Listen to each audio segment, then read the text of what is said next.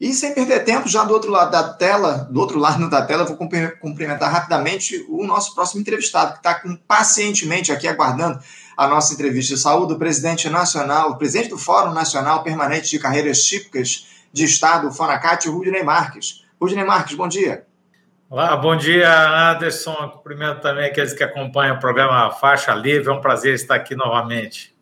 Prazer é nosso contar aqui com a tua presença. Agradeço a tua participação e também a tua paciência, Rudney, esperar aguardar aqui o nosso papo no nosso programa. Tivemos um pequeno, um pequeno atraso, mas a gente queria tratar contigo de um tema fundamental, porque antes, das, aliás, de temas fundamentais, porque a gente tem na nossa pauta o diálogo sobre a discussão da reforma administrativa que volta à tona aqui no nosso país. Mas antes disso, o Rudney, eu queria ver com você a discussão, o debate em relação à recomposição salarial dos servidores federais, que é uma outra demanda para lá de fundamental das diferentes categorias do serviço público no nosso país. No último dia 10, as entidades que compõem o FONACAT protocolaram uma contraproposta ao ofício do Ministério da Gestão e da Inovação em Serviços Públicos, o MGI, sobre os reajustes para os anos de 2024, 2025 e 2026. Esse documento de vocês propõe a recomposição salarial em três parcelas. A primeira de 9%, a segunda de 7,5% e a terceira também de 7,5% a serem implementadas, respectivamente, nos meses de maio desses anos que eu citei, 2024, 2025 e 2026. Essa contraproposta, o Rudney, sugere ainda consignar em termo de acordo o compromisso de equiparação do auxílio alimentação per capita da saúde complementar e assistência pré-escolar em relação aos valores praticados nos poderes legislativo e judiciário até o final de 2026. Rudney, a gente sabe que o governo federal não previu no orçamento desse ano qualquer percentual para a recomposição salarial efetiva do funcionalismo. E vocês agora enviam essa contraproposta. Eu quero saber o que é que uh, vocês, Fonacat, esperam da análise desse documento que foi enviado ao governo federal, ao MGI. Vocês acreditam que possa haver uma mudança nesse quadro de reajuste salarial zero para 2024? E também se há uma data aí para a resposta do Ministério da Gestão para essa contraproposta que vocês fizeram, Rugem? Bom, vamos lá, Anderson. É, sim, nós apresentamos no, no último dia 10 a nossa contraproposta, vou falar um pouco sobre ela, mas antes disso é bom enfatizar que o que nós precisamos, de fato, é que o governo federal tenha uma política salarial permanente. É, não dá, eu já estou no serviço público há mais de 30 anos, não dá para que a cada vez que defazem os salários, nós tenhamos que reinventar a roda, ou seja, é, ter que fazer mobilizações, paralisações, greves, como estão acontecendo agora em algumas categorias, e, e passar o PIRES para o governo fazer o que deveria ser o seu dever, que é uma correção é, da, dos salários na medida em que a inflação corrói o poder aquisitivo dos mesmos. Então, assim, a gente precisa de uma política salarial permanente. E, em complemento, nós precisamos de uma lei de negociação coletiva no serviço público.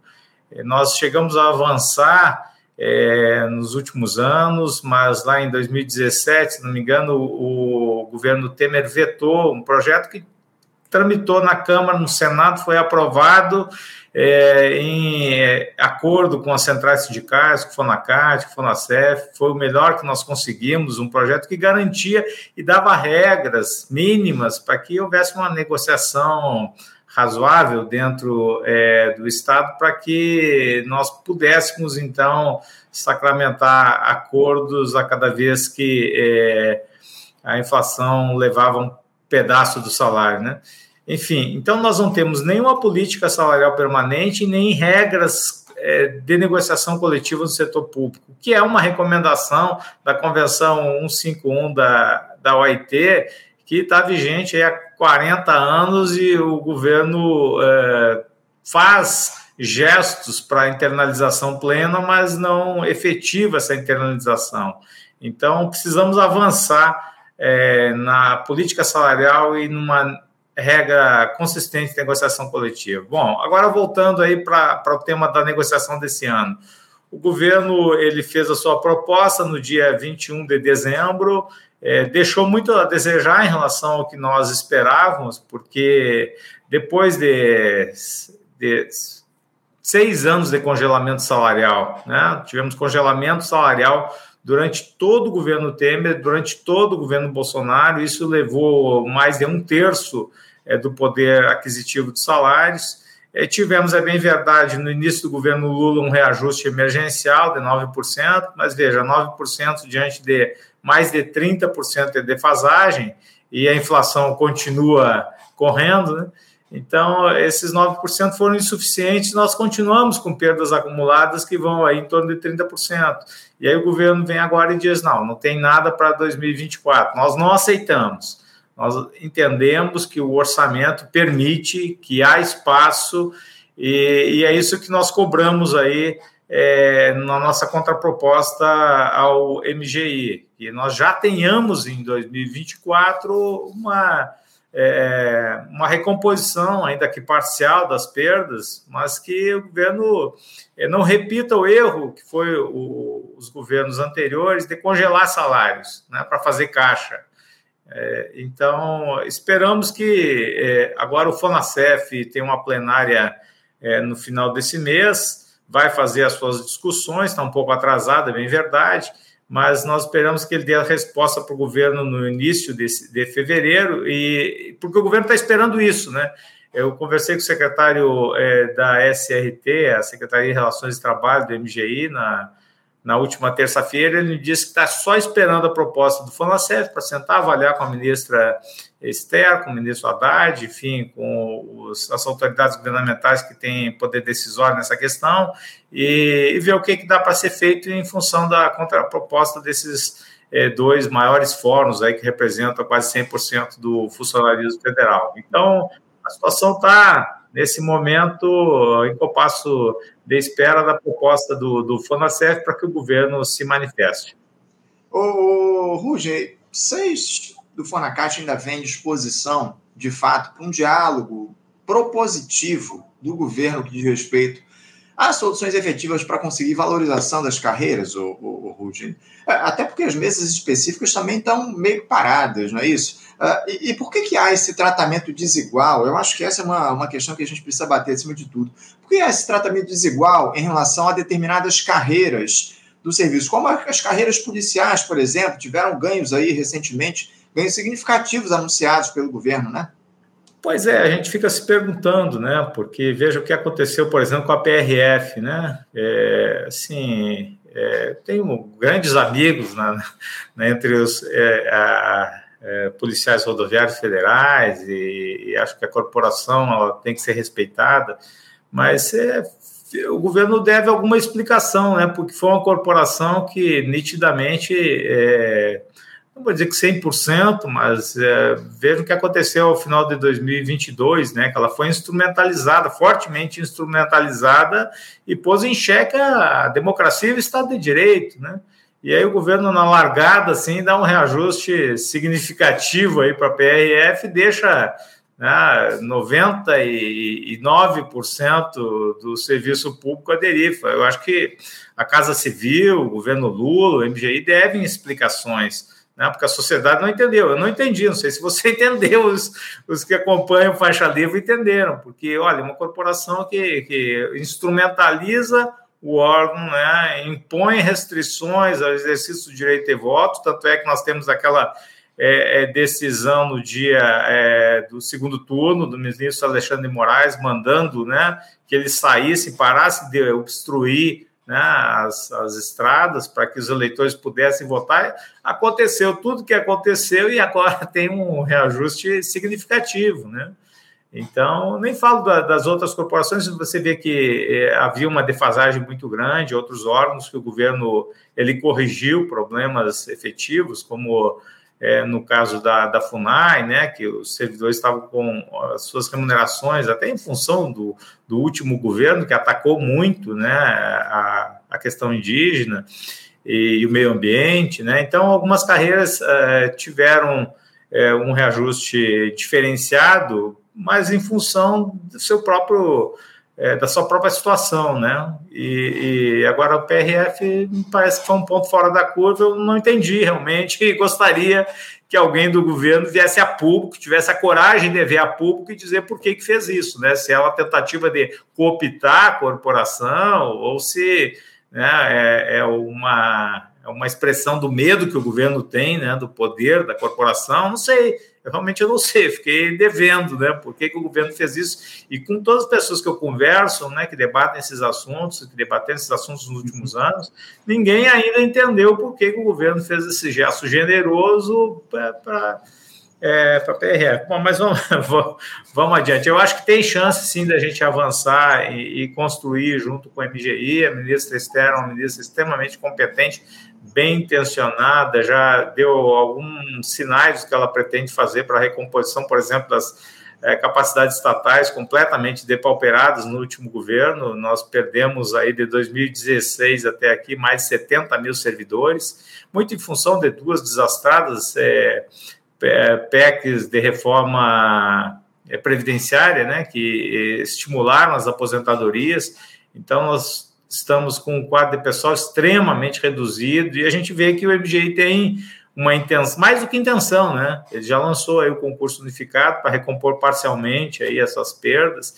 Existe uma intenção, uma, uma demonstração clara da, é, é da vontade de é, recompor aí os quadros funcionais e, e, várias outras coisas que estão acontecendo, assim, que eu acho que eh, dizem que a ministra é bem intencionada, quer fazer a coisa certa, em diálogo com os servidores, nós precisamos um pouco mais de boa vontade aí também para que tenhamos um, uma uma solução para a questão salarial. Mas as coisas estão andando e eu estou com ótimas expectativas. Eu acho que assim não dá para se queixar da falta de interlocução. Nós temos uma boa interlocução e mais do que isso, uma interlocução de alto nível, né? Uhum. Que nós não tínhamos no governo anterior por falta de, de, de capacidade, por inépcia mesmo é, daqueles que estavam à frente dessas pastas tão importantes. É isso, é isso. É, mas o, o que o funcionalismo que vocês servidores precisam, acima de tudo, é ver o preto no branco, né, o, o, o? Não, não adianta, não basta aí ter boa intenção se as medidas não forem tomadas da maneira necessária para recompor essas perdas estão colocadas ao longo desses últimos anos, mais de 30% de perdas aí acumuladas, perdas inflacionárias para os servidores públicos federais. A gente falava, o Ruggiero, sobre essa, o fato de a gente não entender os motivos que levaram o governo a privilegiar lá a categoria dos policiais, a categoria, categorias da segurança pública, o, o, nosso espectador, Luiz Carlos Araújo, ele tem aqui uma sugestão, um palpite. Ele diz aqui, ó, lamentavelmente, os governos privilegiam os policiais por serem, abre aspas, garantidores do capital, fecha aspas. Uma vergonha. Tá aí o diagnóstico do Luiz Carlos Araújo em relação a esses reajustes aí que a gente observou para as polícias, para a Polícia Rodoviária Federal, que a gente viu aí nesses últimos dias, enfim. Ô, ô eu queria mudar um pouquinho de assunto e falar a respeito do tema da reforma administrativa, que é um outro ponto nevrálgico relacionado ao serviço público no nosso país. O presidente da Câmara dos Deputados, o senhor Arthur Lira, ele segue ameaçando retomar a discussão lá da PEC 32 pelos parlamentares. E parece que o governo federal já percebeu que não vai ter força aí para fazer essa disputa lá no Congresso. Fala-se, inclusive, na apresentação de um novo texto de reforma pela gestão Lula, de reforma administrativa, para se opor à PEC 32 e ser discutido ainda em 2024.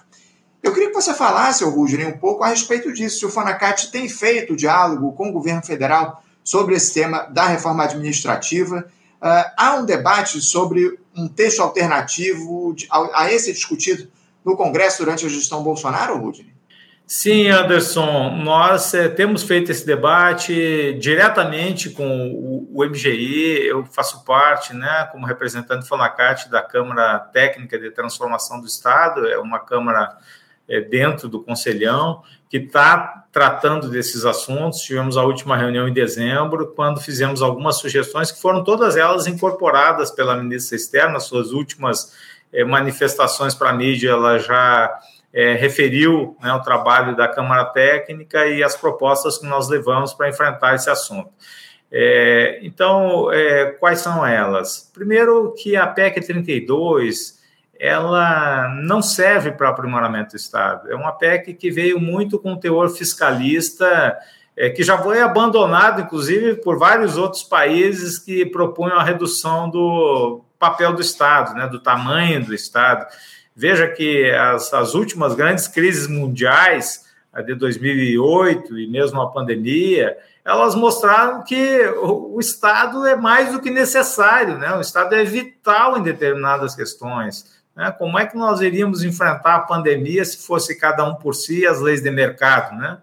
É, então, é, isso levou uma reconsideração de vários países, inclusive, que tinham feito reformas administrativas nos últimos anos, como Portugal, Espanha, para que eles é, revissem as suas políticas de, de, de gestão, de pessoal, de é, as suas políticas públicas, para que houvesse um caminho inverso, de fortalecimento e não de enfraquecimento do Estado. Né? Nós precisamos, não, não de um Estado gigantesco, mas de um Estado que dê conta dos problemas sociais né?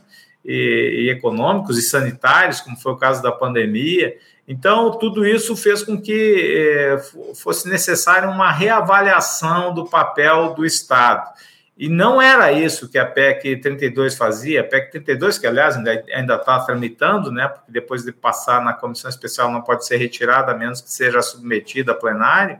A PEC ela vinha muito com teor fiscalista, ou seja, vamos, vamos economizar, né, era isso que o ministro Guedes dizia, né, o ex-ministro Guedes, ah, nós vamos economizar tantos milhões, 300 bilhões nos próximos anos. Aí perguntaram para ele assim, mas vai economizar como? Não contratando servidores. Bom, mas não contratar servidores significa que você vai deixar de prestar alguns serviços à população. Quais são eles? Ah, nós perguntamos várias vezes, inclusive fizemos né, o, o, é, expedientes aí ao, ao Congresso, ao, ao, Tribunal de Contas, é, perguntando, enfim, qual era a justificativa. E aí o ministro é, ele deu uma justificativa de que não contrataria pessoal e, portanto, economizaria 300 bilhões em 10 anos. Quer dizer, é um, uma falácia total, sim, uma inconsequência, né? E muita gente do Congresso, do mercado, né, comprou essa ideia da reforma administrativa com viés fiscalista, né? o que está mais do que provado que não dá certo, né? Então, é, aquela PEC que está tramitando lá, ela tinha esse, esse propósito de fazer economia, né, à custa da é, ausência do Estado em áreas é, decisivas. Veja que, onde é que está o grosso do serviço público, né?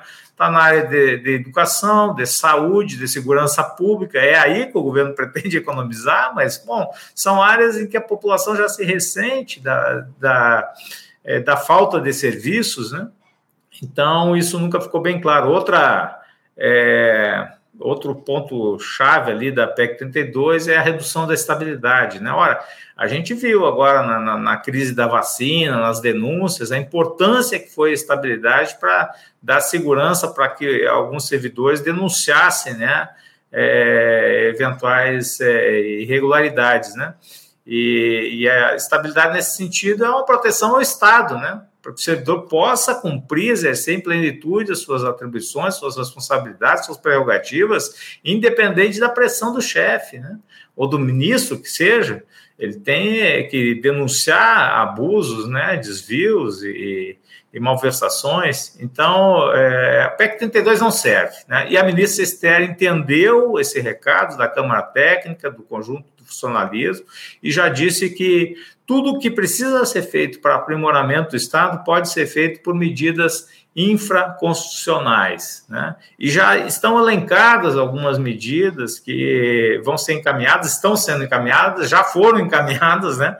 como o caso do concurso unificado. Né? O concurso unificado é uma tentativa de fazer com que é, o serviço público reflita um pouco mais né, a diversidade nacional. Né? Então, o fato de você espalhar a possibilidade de concurso por diversas cidades, né, para aqueles que teriam, inclusive, dificuldade para se locomover, para, custear transporte hospedagem num grande centro urbano, eles podem fazer né, a, o seu prestar o seu concurso em cidades mais próximas né, a, da sua residência e domicílio.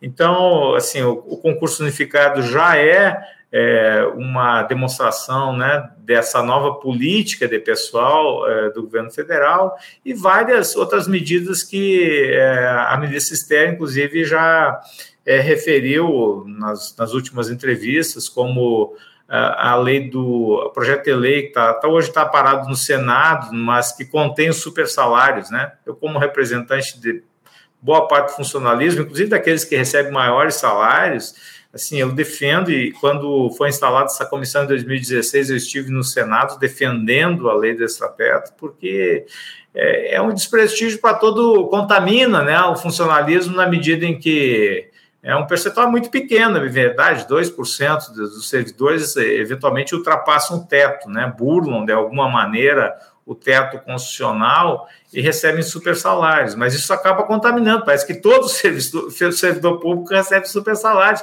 quando não é verdade, né? Eu tenho é, mostrado que a média salarial no, nos municípios que concentram a maior parte do funcionalismo não está na União, não está nos estados, está nos municípios, né? Nós temos hoje 11 milhões e meio de servidores, 6 milhões e meio estão nos municípios com a média salarial que não chega a 4 mil reais. Então, veja que se a gente for para estados, aumenta um pouco, mas vai chegar a 6, 6 e pouco, né? É, então, onde é que estão os super salários? Né? A gente sabe onde é que estão, estão concentrados em algumas parcelas do judiciário, né? E, e tem que ser contidos, porque não dá, isso desmoraliza todo o conjunto de servidores que, que não recebem é, grandes salários, pelo contrário, né? A maioria dos servidores recebe salários baixos, isso tem que ser dito, e, e essa é uma medida que o governo quer enfrentar e vai dar apoio ao, ao PL é, dos super salários que está pronto para votação do Senado, né? Se o presidente do Senado resolver, ele pode votar assim que o, o Congresso voltar à atividade em, em, fevereiro. E assim várias outras medidas, né, que poderiam é, ser implementadas. Tem um projeto, a Lei Geral de Concursos, ele hoje não é o projeto ideal, mas ele pode, com algumas retificações textuais, ele pode é, avançar, né, que estabelece parâmetros para é, para o lançamento de editais em todos os entes federados, isso é muito importante para evitar a judicialização, né, para estabelecer regras mais transparentes para a realização de concursos. Então, tem muita coisa que pode ser feita, vai ser feita, mas por medida infraconstitucional. E o que nós pedimos na última reunião da Câmara Técnica é que o ministro Esther desse uma coletiva de imprensa dizendo que a PEC 32 havia sido abandonada pelo governo porque ela não se presta ao papel de melhorar o Estado, pelo contrário, ela fragiliza o Estado, mas que ela dissesse nessa coletiva quais são os projetos que o governo vai encaminhar para fazer uma reforma de fato, né, uma reforma para melhorar a prestação de serviços para a sociedade, inclusive prevendo formas do cidadão poder acompanhar esses serviços e avaliar os serviços que recebe. Isso é muito importante. É muito importante, já está passando a hora de fazer isso, né? Nós não podemos admitir que um, um cidadão que precisa de serviços públicos, na área da saúde, né, que é uma área tão uhum. sensível, ele se submeta a filas intermináveis. No caso do INSS, né, como é que a gente vai admitir, né, como é que a gente vai conviver com alguém que, que sofreu um acidente e que não consegue agendar né, uma, uma, uma perícia para receber o seu benefício? E aí ele tem que sustentar a si e a família e, não, e, e, o Estado não alcança, né? não chega a tempo, né? E se chegar um mês depois, essa família, o que, que vai ser dessa família, né? Então tem muita coisa que pode ser feita, vai ser feita, e, e em substituição a PEC 32 que está tramitando hoje no Congresso.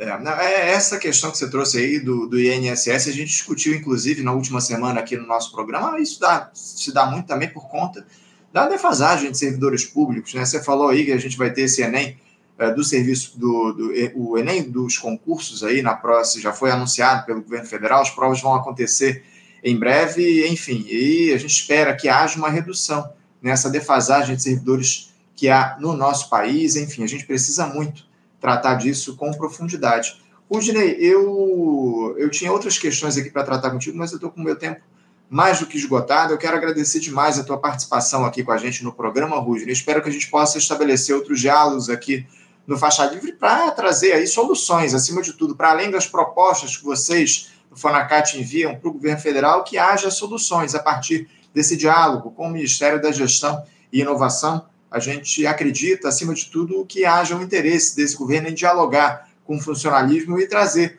soluções. Só uma última questão: você falou a respeito dos super salários é, para o judiciário. A gente teve a notícia aí na última semana de que é, lá no Pará, determinados embargadores, eles tiveram um contra-cheque de quase um milhão de reais, 857 mil reais, um contra-cheque de um desembargador lá no estado do Pará. Isso sim é o que a gente pode chamar de privilégio. E a gente precisa combater isso, esses super salários no nosso país. Eu quero agradecer demais a tua presença, o Rudney, já deixando o convite para uma próxima oportunidade de a gente voltar a fazer o diálogo quando tivermos novidades em relação a essa discussão, a essa negociação de vocês do Fonacate com o governo federal, tá bom? Muito obrigado, Anderson. Cumprimento também aí, agradeço a atenção aí daqueles que acompanham o programa Faixa Livre e fico à disposição para nós retomarmos esse assunto que é sempre tão importante. Tá? Muito obrigado, Rudney muito importante, acima de tudo, para o serviço público, para a população pobre do nosso país. Obrigado, Rudney. Um abraço para você. Boa semana. Até mais. Conversamos aqui com Rudney Marques. Rudney, que é presidente do Fórum Nacional Permanente de Carreiras Típicas de Estado, o FONACAT. Já conversa com a gente há bastante tempo falando aí a respeito dessa, dessa questão aí que existe, né, que está colocada em relação ao serviço público, ao funcionalismo, os, o reajuste, a recomposição salarial para os servidores. Também falamos aí sobre reforma administrativa, que é um tema que vai ser, vai voltar a ser debatido esse ano lá no Congresso Nacional. O governo não vai conseguir segurar esse debate, essa discussão, e o presidente Lula, a, a, a equipe lá ministerial do governo está discutindo a possibilidade de, uh, de apresentação de um novo projeto de reforma administrativa. Vamos aguardar para ver os próximos passos e vamos continuar repercutindo aqui no nosso programa.